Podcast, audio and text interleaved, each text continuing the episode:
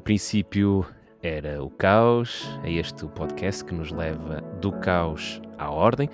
Pelo menos é isso que achamos que conseguimos fazer. Como sempre, deste lado estou eu, Ezequiel Duarte, juntamente com o Pedro Esteves e o Pablo Silva. Muito bem-vindos, meus senhores. Ora viva. Presente. No programa de hoje vamos fazer um, um balanço em alguns momentos balancetes em relação ao que aconteceu nestes eh, primeiros meses do ano. No entanto, vamos dividir em três temas, três temas incontornáveis que cada um de nós selecionou e trouxe, e é isso que vamos procurar fazer no episódio de hoje. Mais à frente, cada um vai indicar qual é o seu tema, e depois vamos debruçar-nos um bocadinho sobre estes balancetes de 2022 até agora. Mas antes disso, como sempre, temos o nosso Flash Caos, aquele episódio, notícia, evento, enfim, algo que aconteceu entre o último programa e este e que gostaríamos de, mesmo que sumariamente, dar algum destaque. Ora bem, quem é que poderia começar? Pablo, se calhar começavas tu, não? Pode ser. Hum, eu estes dias não tenho visto muitos noticiários, noticiários daqueles explícitos, no né, formato vá, aqueles magazines, né, no jeito de na televisão. A verdade é que eu acho que ninguém, nenhum de nós vê, não é? Eu, pelo menos, raramente vejo. Não me lembro a última vez que vi um noticiário na televisão. Não sei se o Pedro é igual a mim. Eu gosto de ver, não quer dizer que os veja sempre todos e regularmente, mas gosto de ir vendo, ao longo da semana, ver um ao outro. Para... Há coisas que uma pessoa não. Se não só vemos aquilo que queremos ver. Isto é um tema interessante, per si. Sim, sim, sim, é verdade. Para estarmos expostos a todo tipo de notícias, precisamos de ver vá, não precisamos de ver, mas é uma forma de conseguirmos ver. Eh, eu posso contar aqui o meu testemunho, que é eu, eu gosto de cozinhar e cozinho normalmente com regularidade em casa. E normalmente, enquanto estou na cozinha, tenho o telemóvel ligado ou na SIC Notícias, ou normalmente SIC Notícias, e portanto é assim que vejo notícias. Hum. Aqui está um episódio caseiro. Eu não, mas gostei de, desta, desta parte em que Pedro Esteves fala sobre as suas, suas dotes culinárias. Faleceu peço uma desculpa, grande senhora... Peço desculpa Peço desculpa a todos os maridos. Não, mas esta senhora faleceu uma grande senhora. Aliás, esta semana faleceu uma grande senhora ligada à culinária. Ah, Portugal, não é? é Agora não me recordo é o nome, peço desculpa que falhe. É Modesto, Modesto. Talvez. Não é? Maria Lourdes Modesto. Exatamente, Maria Lourdes. Não, Maria... sim, sim, sim, morreu com 90 e alguns anos, sim, sim, sim. Mas dizia eu.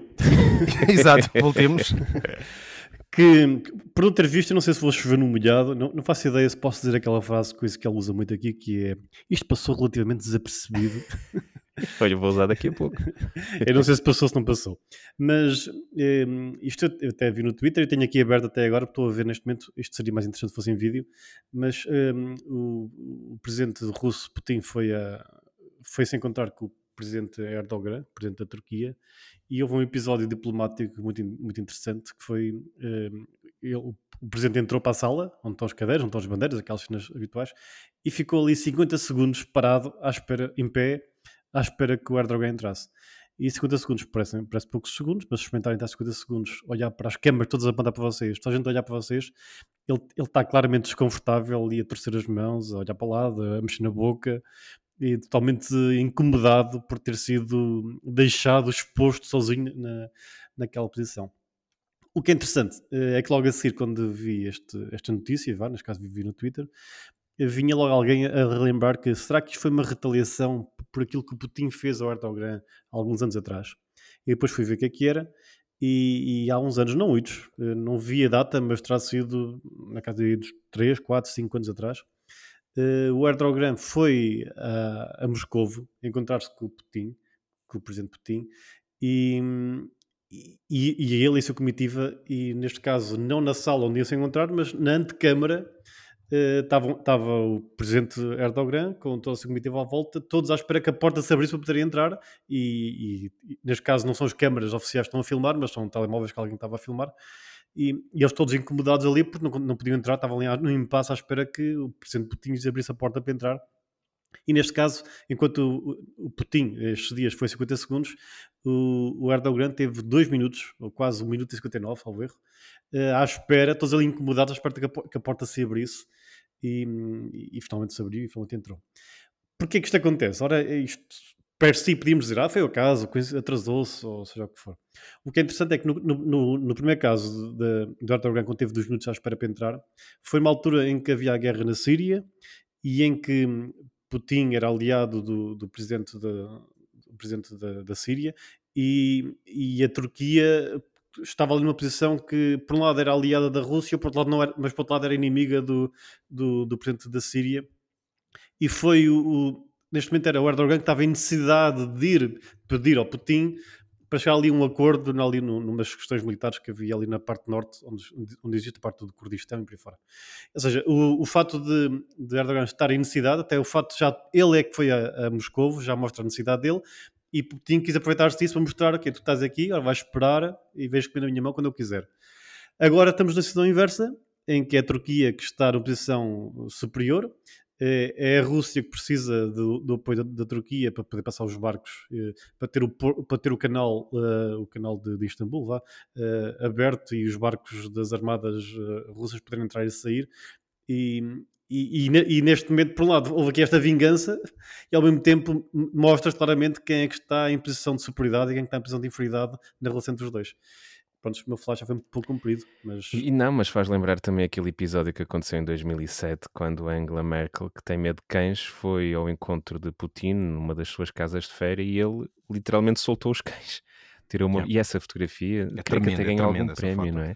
Em que vemos Angela Merkel muito desconfortável enquanto uh, a cadela, uma cadela enorme de Putin, entrava pela sala e, e ficava ali a passear, enfim. Ou, ou, outra que aconteceu também há pouco tempo, quando uh, portanto, o Presidente do Parlamento da Comissão Europeia, o Michel, uh, que é, que é, belga, não lembro o nome dele, que foi com o Presidente da, da Comissão Europeia, a, a, a alemã. Van der, Van der Leyen. Van der Leyen.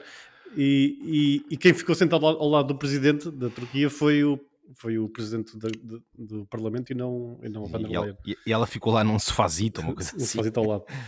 Estes gestos diplomáticos são muito subtis e é uma, são formas subtis de mostrar, de marcar posições sem ser pela guerra. Pá. É uhum. É uma forma subtis que a diplomacia encontra para mostrar, mostrar faz, posições. Faz lembrar o, o Trump quando, quando, dava aqueles cumprimentos assim muito amarados, a, a puxar os presidentes e tal. Mas isso é o Marcelo que faz. Mas o, o, Marcelo foi o único que o venceu nessa, nessa, nessa, batalha. Mas existe uma ciência sobre estes, sobre passabéns. Eu, sim, eu, sim, eu dei isto na universidade, atenção. Sim, uh, também já dei um curso sobre isso, sim. Demonstração forma, de poder, não é? Sim, a forma como se dá o, o, o, o a posição em que se coloca mostra a superioridade. É? Vai, na fotografia vai ficar por cima ou por baixo. Uhum. Não, no, no, no, capítulo do aperto de mão, Portugal é um colosso mundial que faz uh, frente a qualquer potência, não damos hipótese. Pelo menos eles o... com os mísseis que nós temos os nossos apertos de mão preparados. E eu, eu cresci com o meu pai a dar apertos de mão fortíssimos, portanto sei o que é isso. Exato, tiveste uma boa vencia, vencia qualquer debate a partir do aperto de mão. Então, agora sou eu. O que é que eu vou falar? Olha, vou falar de uma notícia que não foi muito falada, praticamente ninguém fala nela. Lá está. Para... A sério? A sério? Por acaso esta não foi mesmo. É de ontem e, olha, sinceramente, só li no Expresso no Expresso Online, uma notícia até muito curta e não vi, mas também lá está, também não vejo televisão. Mas não sei, acredito que não terá passado em nenhum canal, muito menos na TVI, porque esta é uma notícia má para então, a TVI. Se tu não vês televisões, como é que sabes que não foi muito falado? Perdeste toda a credibilidade para dizer Porque eu recebo as notificações e vejo do que é que se fala no Twitter, não é? Hum. É, é, o que, normalmente o que, o que aparece no Twitter é o que foi reproduzido nas televisões. Ou pelo menos ontem, por oh. exemplo, aconteceu isso com Augusto Santos Silva. Eu não vi o debate mas eh, ontem não, creio que foi na quarta, não é? Não vi o debate, mas sei bem o que é que aconteceu entre Augusto Santos Silva e a bancada. Não sei, de qualquer maneira, não sei se é, esta tua explicação é muito boa para a tua reputação, mas pronto, tu é que sabes. Qual reputação? A reputação de um comunicador, um homem que conhece os dossiês, que pode debater sobre eles, mas... Então, uh, em relação à TV, não é de certeza, porque o que aconteceu foi que houve uma decisão, finalmente, em relação àquelas reportagens. Já foi, foi em 2017, parece. Eu fiquei impressionado porque pensei que tinha sido há menos tempo. Vocês recordam certamente das reportagens que uh, alegavam que a Igreja Universal do Reino de Deus estava envolvida numa suposta rede de tráfico, tráfico de crianças, uh, e depois uh, retiravam as crianças às famílias biológicas para depois outras famílias com mais meios financeiros poderem adotá-las. Essas reportagens foram várias, tinham o título do Segredo dos Deuses, e eu recordo-me que além do impacto que teve, destruiu, enfim, destruiu o caráter de muitas pessoas. Eu recordo-me que no lugar onde eu moro havia uma dessas famílias que diziam eles que teriam sido retiradas à família biológica, etc. E a CMTV, na altura, e eu sei disto que eu passei em frente à casa dessas duas irmãs gêmeas, talvez são gêmeas, E a CMTV estava ali à porta com as irmãs biológicas à espera que elas saíssem para fazer, para conseguir falar com elas. Olha, fala comigo, olha quem estou aqui eu. Ou seja, uma situação drástica e muito desconfortável para toda a gente.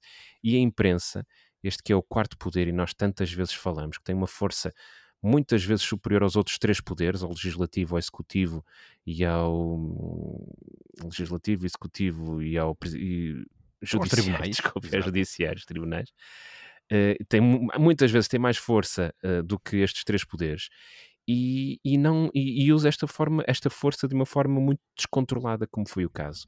E agora tivemos o poder judicial a restabelecer pelo menos alguma ordem naquilo que aconteceu ora a notícia o meu flash caos vai para o facto do Tribunal Judicial de Lisboa Oeste ter condenado a TVI ao pagamento de 70 mil euros 70 mil euros quer à TVI, quer também ao ex-diretor da TVI, Sérgio Figueiredo, 70 mil euros por a TVI não ter dado o direito de resposta à Igreja Universal do Reino de Deus em relação a estas reportagens.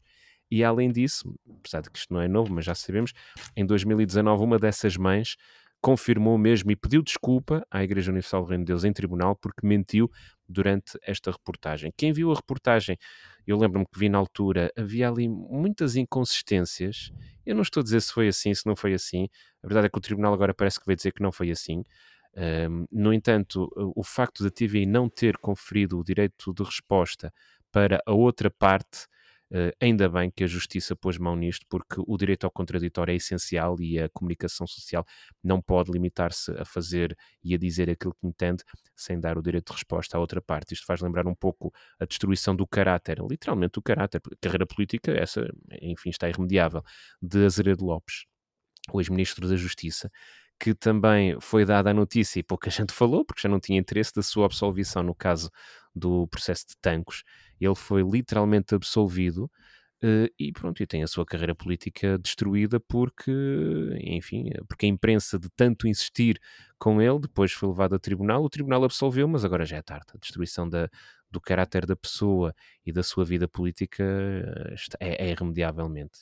Uh, não, é, não é possível de ser reparado. E então uh, quis deixar aqui este destaque porque falamos nas notícias quando nos interessam, mas é preciso também ouvir as outras partes e foi o que aconteceu por, com esta decisão judicial que levou à condenação, pelo menos numa, numa indenização civil do, da TVI à Igreja Universal em Deus.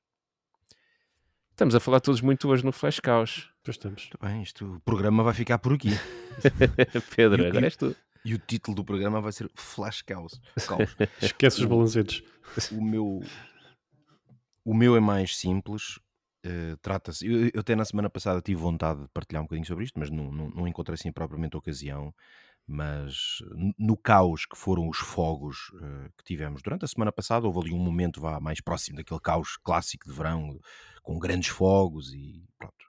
E as televisões, lá está, e os meios de comunicação praticamente todos em direto, com um monte de gente distribuída por aí no meio desse, desse caos surge uma, uma situação, e sobretudo neste caso foi a foto às vezes há aqueles momentos em que a foto, embora seja uma coisa um bocadinho mais, não é, mais fixa e mais rígida que as imagens, às vezes as fotos têm um poder brutal. E a foto de um jovem de 20 anos, João Paulo, que ali numas umas aldeias perdidas entre os pinhais ali na zona de Leiria, eh, começou a, a, resgatar uma série de animais. Os relatos é que ele salvou a volta de 60 animais, especialmente ovelhas, algumas do seu avô, outras de vizinhos, mas também ajudou a, a, retirar alguns, alguns velhotes por ali das casas.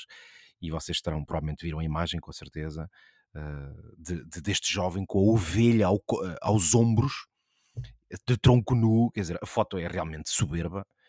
Uh, e há qualquer coisa quase de, messiânico, não é? Porque a, a foto e a, e a realidade, que era como a ovelha aos ombros, remete um bocado para uma imagética bíblica, não é? Do, de salvar a ovelha perdida.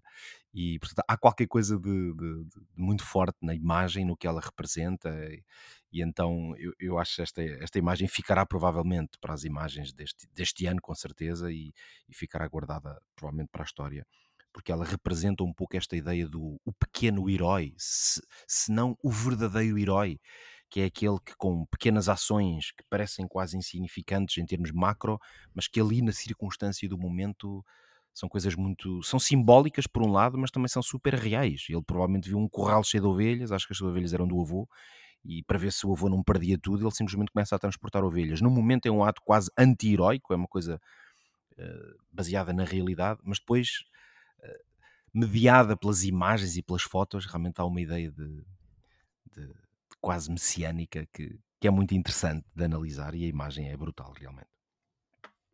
Sim, é, e depois até foi entrevistado, não é? Por, uh, por alguns jornalistas. Ele disse que, na altura, dizia que limitou-se a fazer o seu trabalho, que não, não considera que fez nada de especial. Sim, é isso, é isso. É. Eu, mas, mas foi à televisão à mesma. É, é engraçado quando as pessoas dizem isso, mas depois vão, mas vão lá à mesma. Está oh, bem, também. Então. Sim, também são. Porque aí é a pressão dos mídias para convidar, não, é? Para, para fazer das pessoas estrelas, não é? Sim, Quer dizer, isso, isso é a realidade. Bem, daqui a, a, seis meses ele vai entrar no Big Brother e daqui a nove meses vai estar a fazer dinheiro porque aparecem festas. festas de ovelhas, com certeza. Pode acontecer, pode acontecer. a festa do curral. Ok, um, então vamos eh, fazer aqui os nossos balanços do ano. São três temas que nós aqui vamos trazer. Começaria eu, o que é que vocês acham? Por mim? Força, força. Sim? É, é um bocadinho incontornável um dos temas que marcam a atualidade, que tem a ver com o fim da pandemia. Fim da pandemia, de que, atenção, ainda não foi decretado pela, pela Organização Mundial de Saúde, porque aparentemente ainda não acabou a pandemia. O que temos são diversas ondas ou vagas e temos uh, convivido com isto, com o fim da pandemia. No entanto, quando me preparava para este programa, resolvi, apenas no caso de Portugal, tentar ver o que é que, ao nível dos números e, e durante, no início da pandemia, no primeiro ano, no segundo ano, agora menos, agora já, uh, devido à mudança da estratégia da Direção-Geral de Saúde, comunicar apenas os números uma vez por semana, já acabou um pouco aquelas notificações terríveis que todos nós recebíamos uh, por volta das duas da tarde, mais 200 casos de Covid em Portugal e todos ficávamos assustados e os telejornais interrompiam a sua emissão, apareciam notas de rodapé.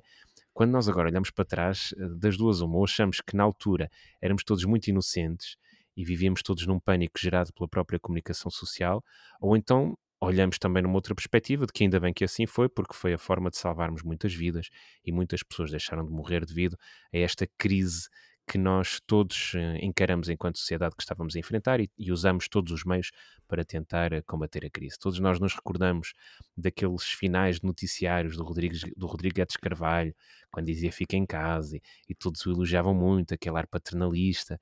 Uh, enfim, eu quando olho para trás da pandemia, a esta distância, ainda não consigo perceber se estivemos certos ou se estivemos errados. Sinceramente, não consigo. Estamos em 2023. A pandemia chegou a Portugal no início de 2020, fevereiro de 2020, sensivelmente. Creio que foi no dia 15.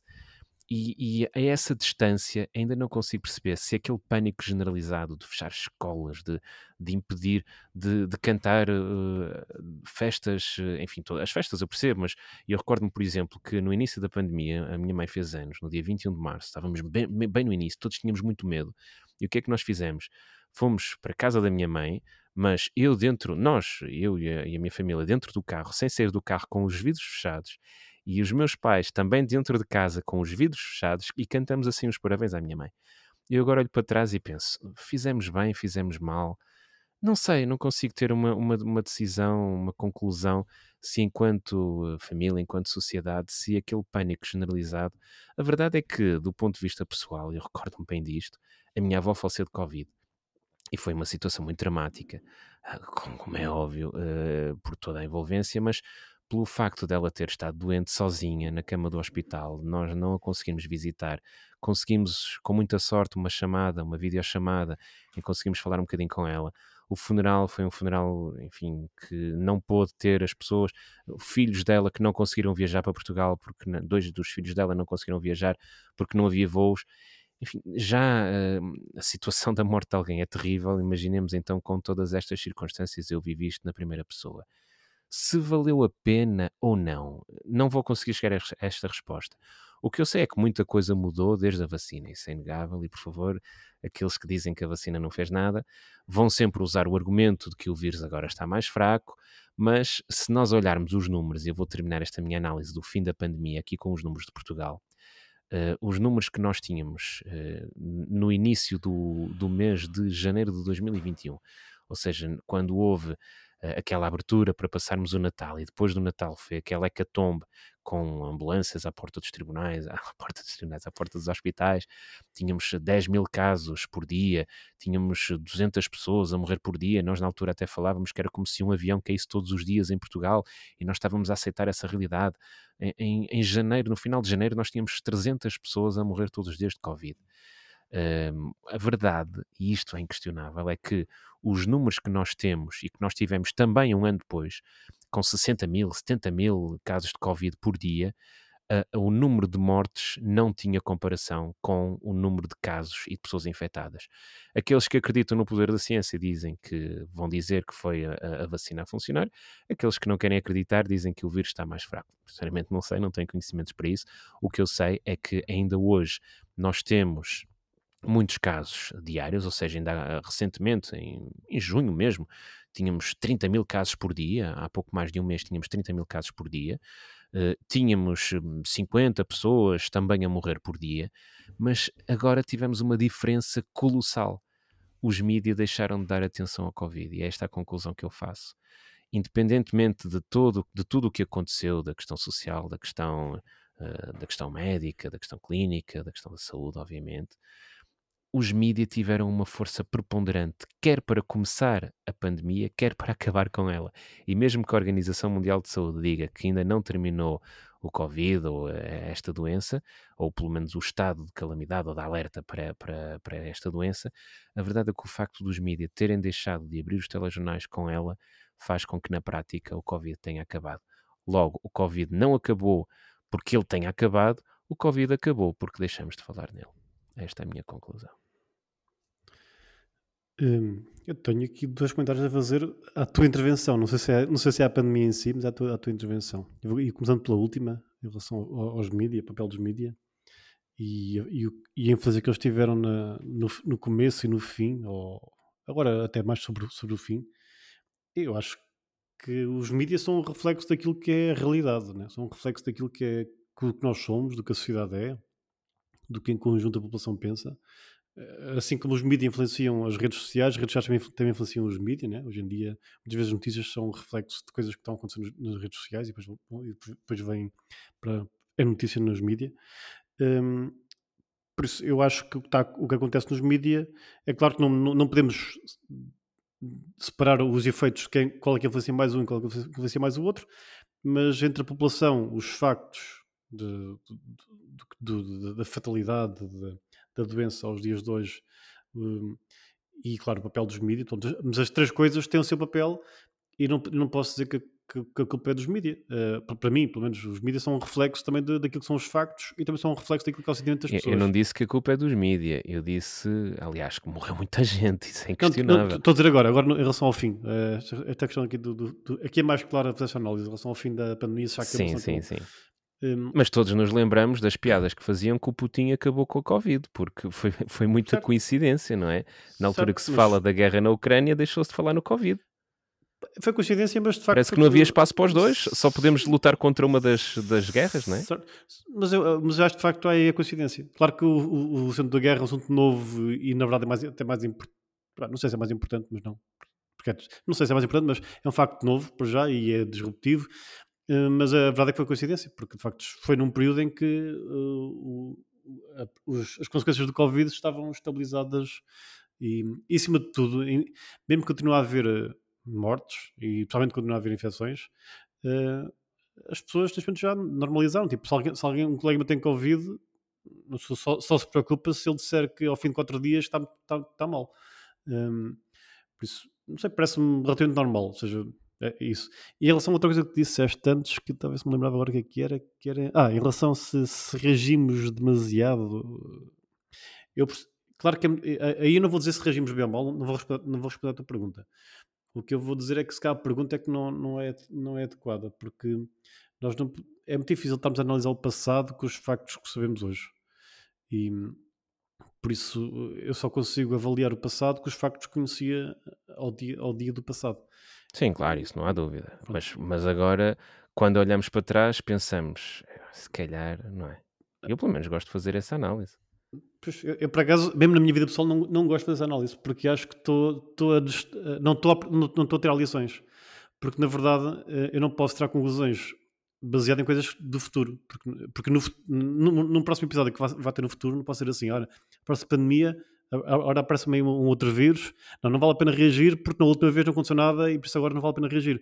E está errado, porque nós temos que de facto alertar-nos perante o risco e conforme vamos conhecendo o risco vamos então, vamos então reagir. Que foi isso que, que aconteceu e até podemos discutir se foi demasiado, ou até podemos discutir se foi até aquém, em alguns momentos.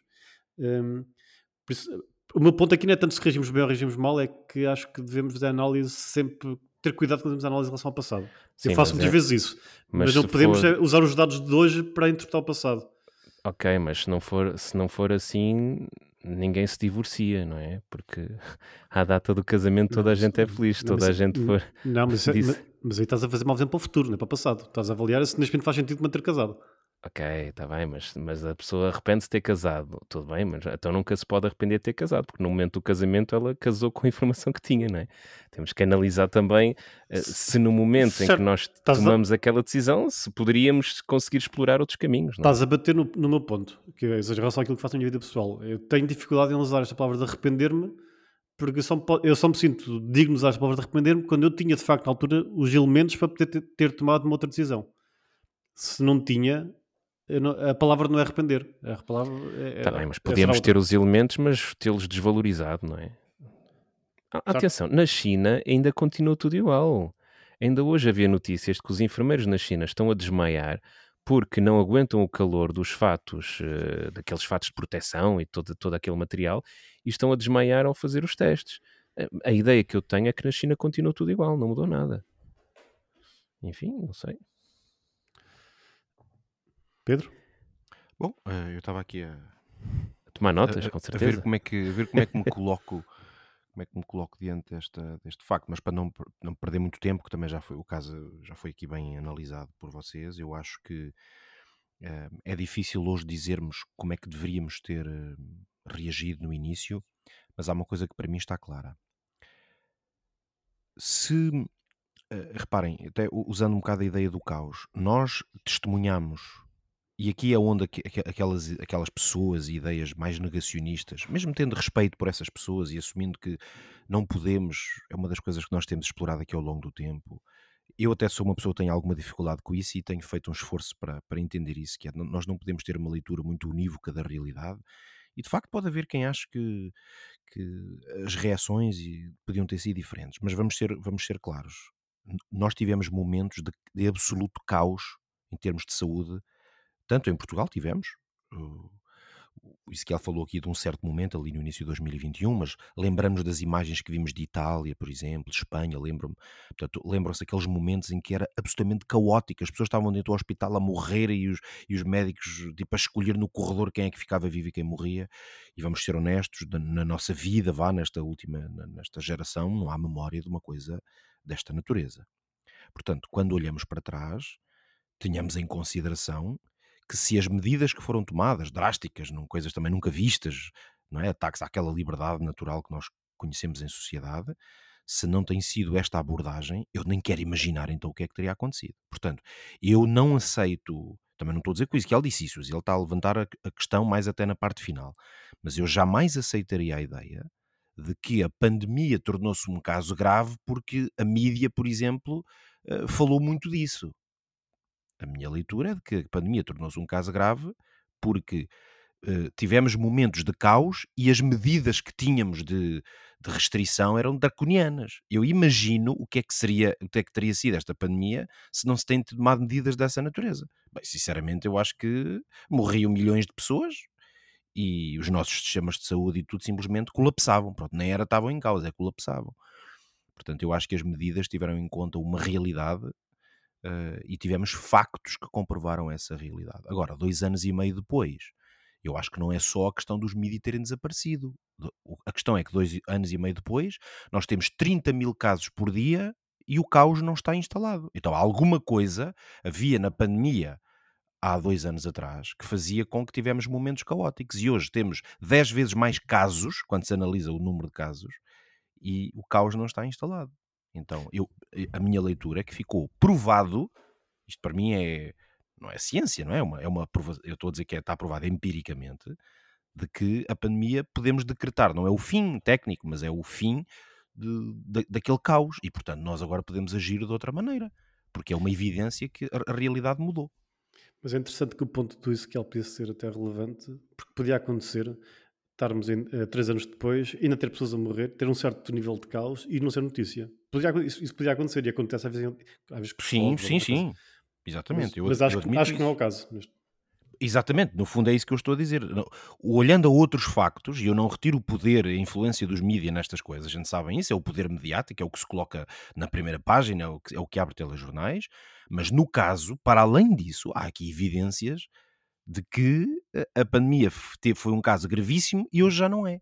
Eu digo-vos, até ao nível pessoal, eu comecei a mudar a minha atitude e o meu comportamento. Porque nós não podemos é continuar a agir, aí é que, aí é que está o ridículo, vá, ou, ou, ou, ou, a incapacidade às vezes de analisar a realidade, que é nós continuarmos a tentar agir todos da mesma maneira, aquelas tais coisas de já não ir a festas, já não estar com a família e privar-nos de outras coisas, e nós hoje temos que pôr em, em cima da balança que há coisas muito importantes na vida que nós abdicamos e não vamos poder continuar a abdicar só porque o vírus ainda existe.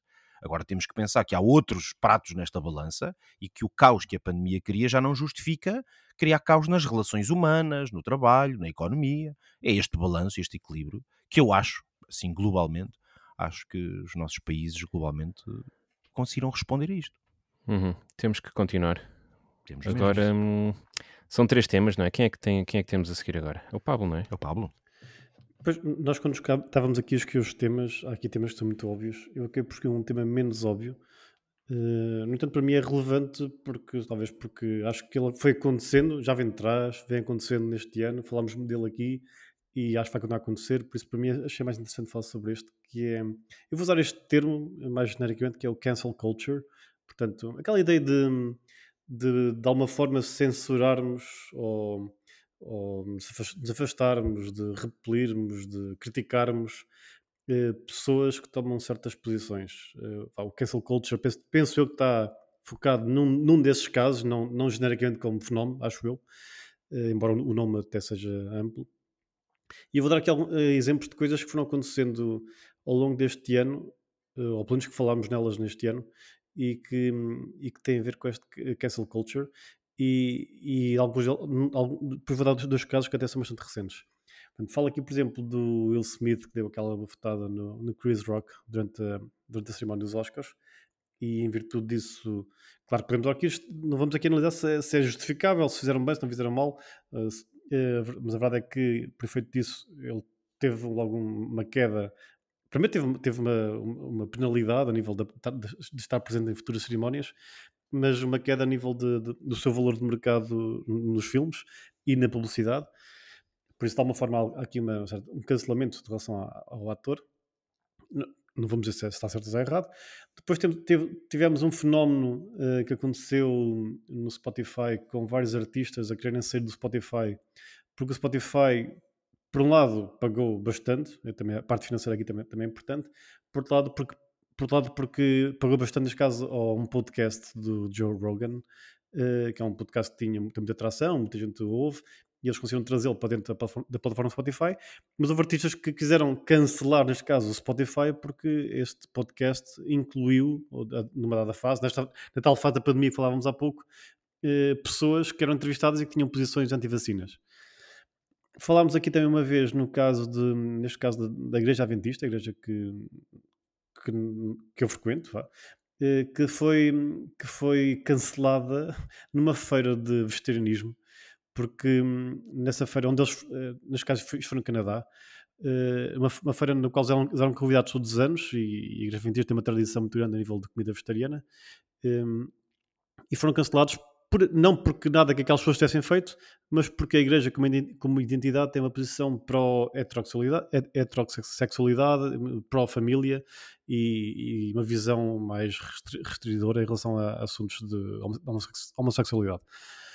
Outros casos, já no, a partir da altura da guerra, tivemos, um, quando começou a guerra, portanto, Ucrânia-Rússia, um, uh, cancelamentos de espetáculos, ou pelo menos de, alguma diminuição sobre alguns artistas e algumas pessoas, alguns autores uh, russos, como Tolstói, por exemplo, algumas bandas russas, por exemplo, que foram mesmo cancelados os concertos que, que eles tinham, isto logo no início na, na, da guerra. Um, um, caso mais recente, temos aqui aquela, aquela situação que falámos aqui também do, do, do CEO da, da, da Prozis, por causa da suposição sobre a lei do aborto, que depois supostamente ele terá dito que foi uma brincadeira, não sei, não sei se foi, se não foi.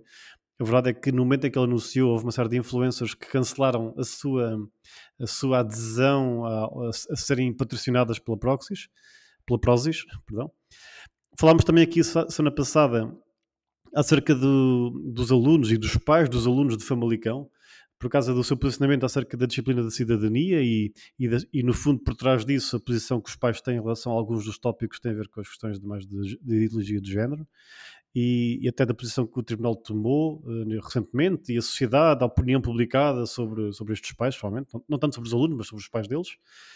E trago aqui mais dois casos, estes são recentes. Um, Aliás, ele não é bem recente, mas uh, vi, li uma entrevista ontem a um jornalista uh, da CNN que está, que está na, na, a cobrir a guerra.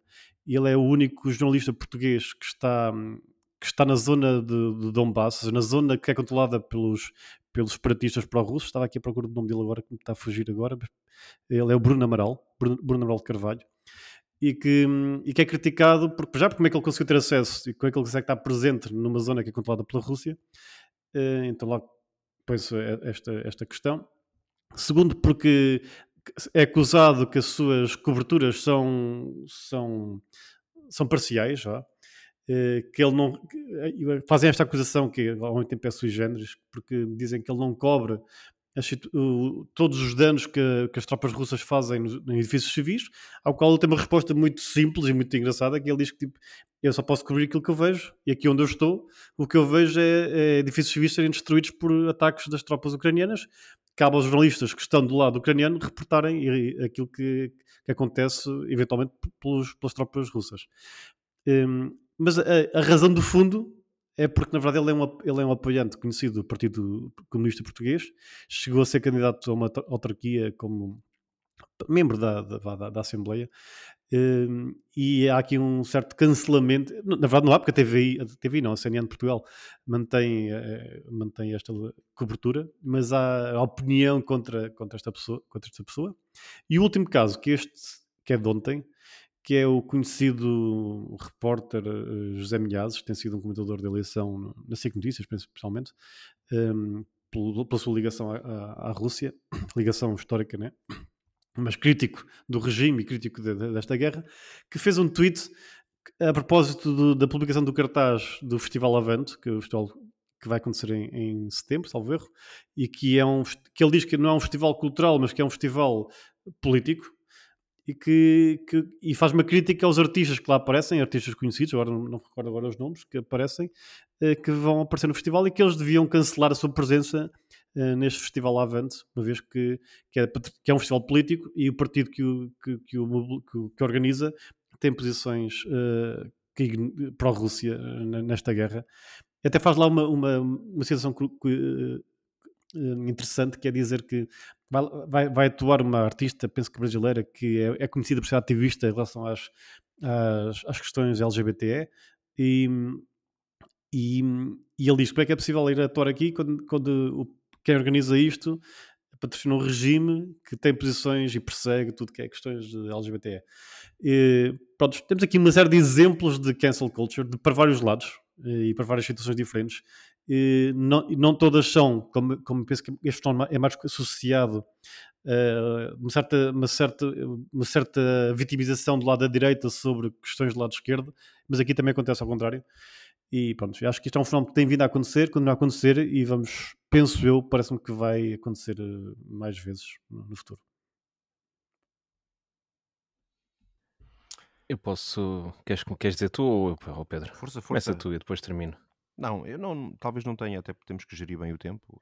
Ok, Acho então eu só quero dizer o, o, reverso da medalha em relação àquilo que o Pablo disse, que são pessoas que criticam, isso, isso há sempre, não é? Mas pessoas que criticam não haver um cancelamento no caso de uma das crónicas do jornal Sol, que é do José Antônio Saraiva, ele é, enfim, é um arquiteto muito conhecido, ele escreve já no, no, no Sol e também já escreveu noutros jornais há muito tempo. E ele esta semana fez uma crónica onde ele fala sobre o futebol feminino Uh, e ele diz que há uma tentativa de impingir o futebol feminino, há uma promoção desenfreada do futebol, do futebol feminino, que não tem nada a ver com desporto, nem tem nada a ver com futebol, tem a ver com política, diz ele. Uh, nesta crónica uh, que ele escreve, tem alguns pontos que eu concordo, outros. Um dos que eu concordo é que realmente há uma promoção desenfreada do futebol feminino, isso não há dúvida.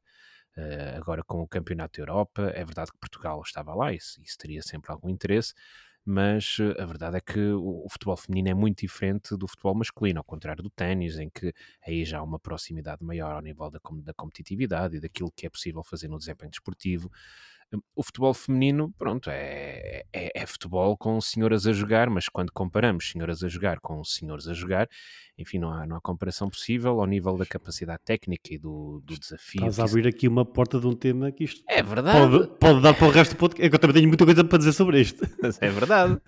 Agora, eh, podemos equacionar várias coisas. Agora, não digam que senhoras a jogar futebol têm um nível de competitividade como o mesmo de senhores a jogar futebol. E a ideia que se tentou passar, e aquilo que este arquiteto, que enfim, que é muito criticado, mas que até tem alguma lógica, é quando ele diz que há uma promoção que passou na televisão, em que nessa promoção vemos o Ronaldo a ser substituído por uma senhora no, no campo. Eu percebo o que é que está aqui em causa, que é somos todos iguais e, e não há mal nenhum se sair um jogador, se sair um homem para entrar uma mulher em qualquer atividade da sociedade, etc. Percebo que terá sido isso. Mas, por outro lado, também interpreta como uh, o fim da meritocracia, que é realmente assustador.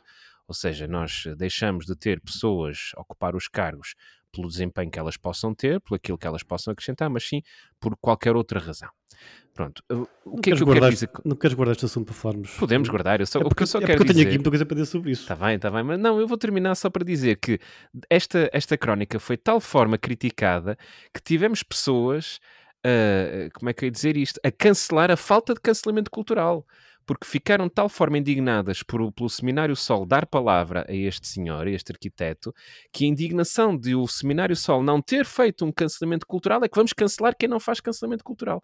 Já estamos nesse nível em que os órgãos de comunicação não podem dar palavra a quem querem e a dizer o que querem, porque eh, não podem fazê-lo, pela simples razão de que a pessoa não tem direito à sua opinião. E, e é, já estamos a entrar neste nível e, e, e, está cada vez mais assustador esta questão do cancelamento cultural. Ainda bem, Pablo, que trouxeste esse tema, porque é algo que continuará certamente nos próximos meses deste ano e dos próximos a ser uma atrocidade que estamos a viver a esse nível. Se calhar o PP não, não, não. Um fã convicto, tu vais ver a Inglaterra, aliás, vais ver o França-Holanda, que é um que é os quartos de final do Euro 2022 do futebol feminino e vais vibrar como nunca. Eu, eu guardo os meus comentários sobre esse assunto então para o próximo programa. é, também acho, também acho. Deixem-me só acrescentar que durante o Campeonato da Europa 2022 eu estava no Inatel e estavam lá muitos, uns 10 senhores a vibrar intensamente a ver o Portugal, creio que era o Portugal-Holanda, exatamente, Portugal-Holanda. Em Portugal estava 2-2 até aos 85 minutos e depois a Holanda marcou o terceiro e eles ficaram muito nervosos com isso. Por isso, se calhar interessa até o futebol feminino a muitos senhores. Vamos falar de guerra então? vamos lá, nosso, vamos, vamos, ao, vamos ao terceiro tema é o que eu trago aqui, claro, porque estamos a fazer, relembrando que estamos a fazer uma espécie de avaliação do que foram estes, bah, estes, estes primeiros seis meses do ano e, e, portanto, quais foram os grandes temas e o que marcou a atualidade, em certo sentido, também o nosso comentário aqui. E claro que é impossível não falar de guerra, eu diria que a guerra provavelmente foi o tema mais forte aqui do nosso podcast até o momento, pelo menos aqueles primeiros quatro ou cinco episódios, quase todos o título tinha, tinha a palavra guerra, não é? Uh, realmente é, é, talvez a grande marca deste, deste tempo deste ano de 2022. Eu vou fazer aqui alguns comentários eh, e depois vocês poderão comentar também. Eh, a minha primeira impressão, analisando, digamos, de um ponto de vista quase externo, não olhando ainda para o, os fatores internos da própria guerra, é dizer que esta guerra e o que a originou e, e os impactos que ela está a causar representam, na minha opinião, um recuo de décadas, de muitas décadas, numa série de, de setores, vamos dizer, políticos, de organização da sociedade, um recuo que parecia ser impossível, porque uh, estamos a falar de décadas eh, em que a, a, sociedade, vamos dizer assim, como um todo, uh, especialmente a, o que tem a ver com a globalização e a, e a forma de relacionamento entre as, as, nações tem evoluído sempre numa direção, vamos dizer assim, de uma certa força às relações internacionais, uma, uma, força à ligação entre os Estados, uma abertura que, que se manifesta nas fronteiras, nas relações culturais e outras, que com esta guerra teve um recuo de décadas. Eh, e, portanto, eu, ve, eu dou três exemplos onde vejo este recuo. Primeiro, o, um regresso à, relevância das armas e do poder que as armas têm para determinar, no fundo, o, o, o balanço, aquele jogo entre, uh, entre as nações e quem tem realmente poder. A ideia que tínhamos é que as armas era uma coisa que já ninguém ligava muito a isso, não é?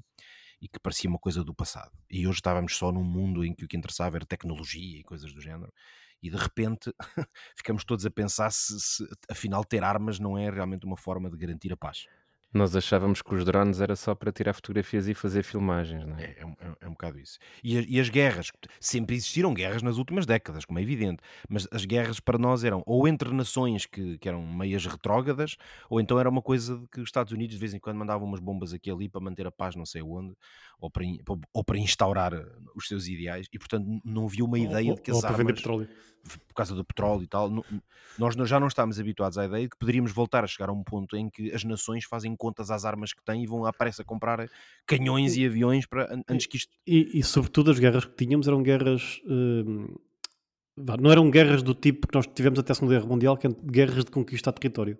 Foi uma coisa que já não víamos há, há décadas e neste é o, que, é o que estamos a ter. Então, o, o, segundo aspecto é outro, outro regresso civilizacional, vá, de décadas, é um regresso a uma ideia de Guerra Fria, não é? Que nós praticamente todos identificamos automaticamente o que é que se refere à Guerra Fria. No fundo, é a Rússia versus Ocidente.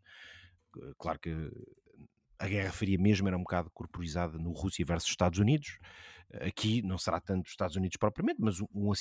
No fundo, esta ideia de o um mundo dividido em dois blocos claros, em que a Rússia é um dos blocos e o outro está do lado cá, não é? Da, da muralha de ferro, é, parece, agora voltou a ser uma realidade, que era uma coisa que parecia impensável.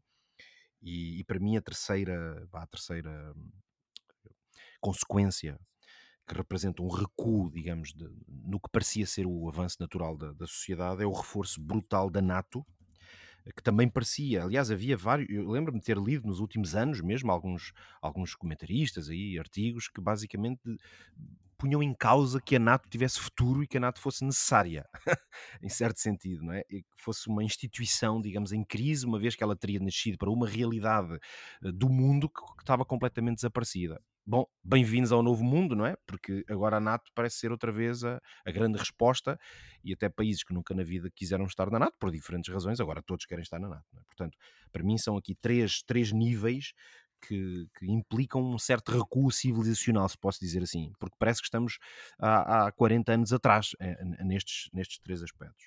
E depois, numa análise mais sobre a guerra propriamente dita, é, é, é claro que esta, que esta análise, obviamente, também depende um pouco de, de, de, se conseguimos. Eu tenho ainda dúvidas que alguém possa dizer que percebe exatamente quais foram os objetivos da Rússia ao entrar e ao fazer esta guerra. E, portanto, a análise sobre quem é que está a ganhar e quem é que vai sair vencedor disto também depende um bocadinho de quais eram os objetivos iniciais. E, e numa pessoa como o Putin, e neste caso, pronto, a Rússia, é um pouco difícil alguém ter certeza de quais eram os objetivos. De qualquer maneira, a minha avaliação, eu, eu filo aqui mais do que uma vez, vocês recordam-se, mas o tempo vai passando e a minha avaliação só se aprofunda, sinceramente, que tem a ver com isto. A Rússia, e portanto a liderança de Putin, na minha leitura, está a perder a guerra em toda a linha. E, no entanto, obviamente que está a destruir um monte de cidades na Ucrânia, isso não está em causa. Mas eu tenho que eu estou a tentar fazer uma previsão de quais é que poderiam ser os objetivos que Putin tinha. E é, e é, é, isso que me faz dizer que Putin tem a guerra não tem a guerra ganha nem para lá caminha. Se pensarmos no curto prazo o que me parece e eu vi muitos comentadores também dizer isto, especialmente no início, é que no curto prazo o objetivo de Putin seria que rapidamente Zelensky, no fundo esta, pronto, esta nova elite até uh, ucraniana no poder, fosse afastada do poder, eventualmente pelas armas entrar em Kiev, ou simplesmente porque eles fugissem, por exemplo, não é? E fossem uh, recebidos como refugiados ou coisa assim aí noutros países, e portanto Putin o que é que fazia? Nesse caso não teria que rebentar com o país com bombas, mas substituía a liderança por uma liderança talvez militar no princípio e depois uma liderança pró-russa. Ora, isto não, não aconteceu. Seja porque o Zelensky talvez foi mais, mais eh, tenaz do que se poderia pensar, ficou e com ele, enfim, uma resistência, obviamente que não é bem uma guerra militarmente ganha pela Ucrânia, longe disso, mas é uma resistência que se mantém e, portanto, aquele objetivo de curto prazo não se alcançou. Agora, o longo prazo, talvez para mim seja o mais interessante aqui. No longo prazo, a Rússia tornou-se o inimigo número um do mundo.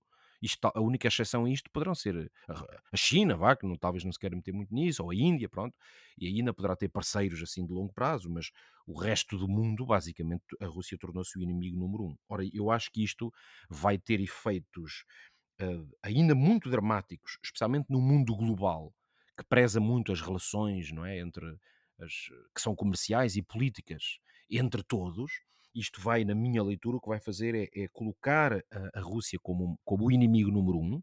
E reparem, para mim o exemplo claro disto é, nós sabemos que Angela, Angela Merkel uh, estabeleceu imenso, imensas relações comerciais, especialmente na área da energia e tal, com a Rússia, obviamente sob uma premissa. Nós agora podemos confiar na Rússia.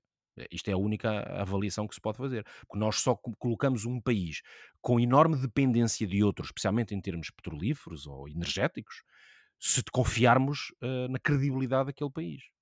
Agora é fácil olhar para trás e dizer, parece aquele primeiro tema que falámos, que é olhar para trás e dizer que a Angela Merkel, por exemplo, fez cometeu um erro dramático. O problema é que com a informação que ela tinha, tudo indicava que a Rússia agora era um parceiro, vamos dizer, confiável. E pôs o país e, portanto, em grande, em grande parte da Europa, muito dependente energeticamente. A leitura que eu faço neste momento é que isto vai levar tempo, portanto, não é agora, não é este ano, nem daqui a dois ou três, mas a Rússia deixou de ser confiável em termos de credibilidade como parceiro. E a maior parte dos países vão começar a, a criar condições para não ter qualquer tipo de dependência da Rússia. Ou seja, o Putin já não vai cá estar, e daqui a 10, 20 ou 30 anos, que eu acho que é para aí que temos que apontar, a Rússia vai ficar a sofrer as consequências de não ser visto como um parceiro credível. E eu acredito que outros países, se forem inteligentes, na verdade vão tentar colocar-se nessa posição e serem os novos parceiros confiáveis para a energia, para a indústria e para outras áreas. Deixa-me só acrescentar ao que tu disseste, que a China não, se torna, não, está ali, não está mais aliada da Rússia precisamente por causa disso, porque tem perfeitamente noção de que hum, a nível económico vai sofrer penalidade quando, ao unir-se à Rússia vai sofrer ela também a penalização. E, e há aqui um fenómeno interessante que é um pouco ligado com a ideia do cancel culture de há pouco, que é o mercado não tem uma cara, não tem um nome. Um, tu até podes estar, podes estar num país, pode estar na Índia, que é um país que está ali um bocado a tentar ainda afastar-se da questão, mas as, o que interessa é uma empresa indiana vai querer negociar com, com a Rússia, poderá fazê-lo se tiver, por exemplo, ir buscar gás barato, ir buscar petróleo barato, porque a Rússia está a precisar de, de vender, e aí o fator económico vai, vai mandar bastante. Mas fora desse, destas, destas coisas muito específicas, de energia, eventualmente até das armas, uh, for, fora disto, uh, o país, ou, neste caso o país Índia, pode não querer se afastar da Rússia porque tem interesses estratégicos, mas a pessoa individualmente, ou a empresa individualmente que tem que gerir um orçamento, não, se, não vai querer comprometer a sua imagem e o seu mercado por causa de uma associação com, com um país que, neste caso, está cancelado. E, e, o mercado, que é anónimo, que é feito de pessoas, de decisões individuais, vai mandar mais do que, às vezes, as decisões estratégicas dos países. Sim, e, e, e, esse aspecto, eu também faço essa leitura, parece-me que não é no imediato que isso vai ter efeitos graves sobre a Rússia, porque a Rússia é um país grande, claro, e, e obviamente tem condições de resistir. Eu, eu vejo é que no mundo pós-Putin mesmo, a Rússia vai continuar a ser vista como um país em quem não se pode confiar, porque a qualquer momento vão meter uma bomba não sei onde, e, e, vamos voltar a uma espécie de guerra fria, talvez agora mais no universo comercial e tudo, que vai trazer consequências muito graves para a Rússia. Pelo menos é a leitura que eu faço. Meus senhores, temos que chegar ao fim. em relação à guerra da Rússia, sinceramente, o que eu vejo muito, vou dizer isto em 10 segundos, tenho mais receio até das outras vozes do Kremlin do que propriamente até do Putin. Nós ouvimos cada coisa por parte, enfim, quer do Medvedev, quer também do, do porta-voz do Kremlin, do Ministro da Defesa, enfim, que é assustador e que não, a guerra não se vai resolver com a morte do Putin, é o que me parece. O Medvedev não, é insignificante hoje em dia. Ele ele está lá para dizer essas coisas apenas. Ele já foi presidente da Rússia. Certo, mas a verdade é Então. que aquilo que ele diz ah, depois nunca tem backup do, do, do- do Putin, nas ações, pelo menos. Parece que ele está lá para, para, para levantar, aqui, para pagar- levantar aqui essas as ideias, né, para assustar um bocadinho, mas não são coisas que estão para se levar a sério. Ok, vamos para o nosso anticaos. Estamos a chegar ao fim do programa. Como é que fazemos isto? Quem é que começa?